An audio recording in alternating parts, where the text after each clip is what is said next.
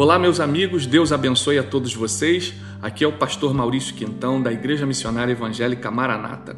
Hoje eu quero falar com vocês sobre um tema muito interessante que está lá em Juízes, capítulo 6, versículo 11 a 12, no chamamento de Gideão. O tema da nossa mensagem é Como Deus quer nos achar na crise. O texto diz: Então veio o anjo do Senhor e assentou-se debaixo do carvalho que está em Ofra, que pertencia a Joás, a Biesrita. E Gideão, seu filho, estava malhando o trigo no lagar para o pôr a salvo dos midianitas. Então o anjo do Senhor lhe apareceu e lhe disse: O Senhor é contigo, homem valente. Tendo os filhos de Israel clamado, tem uma parte do texto que vai dizer isso, e eles clamaram porque estavam em aperto, estavam em dificuldade. Deus então envia um profeta para dar testemunho das obras do povo denunciar o pecado e também iniciar um processo de arrependimento. Isso significa que na crise nós precisamos assim nos arrepender de algumas coisas que de repente estamos fazendo de errado, precisamos examinar o nosso próprio coração para ver aquilo que nós estamos errando, aquilo que nós estamos falhando, e Deus gosta de gente que se arrepende dos seus erros. E a Bíblia diz que veio o anjo do Senhor e assentou-se debaixo do carvalho. E essa atitude de Deus ali do anjo do Senhor, é, demonstra claramente que o Senhor Jesus, ele é o príncipe da paz, ou seja, a nossa crise, a crise que abate as nossas vidas aqui, é, não atinge o céu. O céu nunca está em crise. Então, em meio às guerras e aos nossos desesperos, o Senhor ele sempre vem para nos socorrer. E nesse caso, ele se assenta ali debaixo da sombra do carvalho e observa Gideão trabalhar para se manifestar a ele.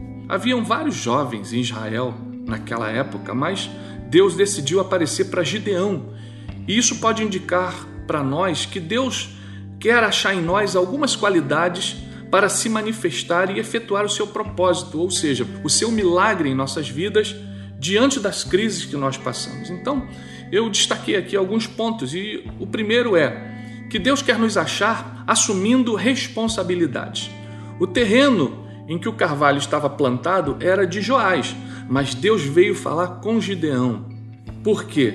O pai é quem deveria estar preocupado em prover o trigo e o pão da família, mas quem estava empenhado nessa tarefa era Gideão, ou seja, Gideão chamou para si a responsabilidade de malhar o trigo, de trabalhar para que não faltasse nem a ele nem à sua família o pão de cada dia. Então Deus encontrou Gideão um rapaz responsável e comprometido em manter viva e a salvo a sua família, a sua casa. Então, em tempo de crise, é preciso que a gente seja exemplo, é preciso que a gente seja responsável, que nós sejamos responsáveis. Então, vamos, no meio da crise, assumir responsabilidades. Segunda coisa que Deus quer nos achar é em atividade e trabalhando. Gideão estava malhando trigo no lagar. O lagar é um local inadequado ao trigo, porque era o lugar onde se amassava a vinha, onde se amassava a azeitona para fazer o azeite, mas era o que Gideão possuía nas mãos.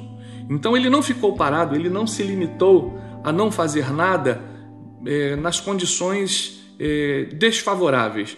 Ele decidiu fazer, mesmo quando as condições eram precárias. Ele foi lá e malhou trigo no lagar então, ele estava em atividade e trabalhando mesmo na crise. Então, os midianitas estavam roubando a matéria-prima do alimento do povo de Deus. Assim como o inimigo, ele nos rouba o ânimo e o desejo de buscar a palavra de Deus e buscar ao próprio Deus. E a gente não pode se limitar no meio das crises simplesmente a parar, a estacionar, a estagnar. Vamos nos manter em atividade trabalhando, principalmente nas atividades espirituais. Terceiro, Gideão estava comprometido com a provisão. Na crise, nós sempre vamos precisar de alimento, nossa família vai precisar de alimento e nós temos sempre que estar dispostos a alimentar os nossos, os nossos filhos, os nossos familiares com a palavra de Deus. Nós estamos aqui tratando de assuntos espirituais. Então, essa provisão que eu estou falando e propondo a você é a provisão espiritual, é palavra de Deus. Não deixe de orar com a sua família, não deixe de alimentar a fé das pessoas da sua casa. Então, seja uma pessoa comprometida com a provisão. E quarto, é estar atento a ouvir com humildade a voz de Deus. Então Gideão estava ali naquele momento e ele estava fazendo o que podia. E ele precisava de alguém que falasse com ele, que desse a ele uma direção, um caminho. E ninguém melhor do que Deus para nos dar a direção e o caminho que a gente deve tomar diante de uma crise. Então Deus aparece a Gideão e Gideão ele não se mantém arrogante, ele não faz cobranças a Deus é, do tipo, porque o Senhor está demorando tanto a fazer isso?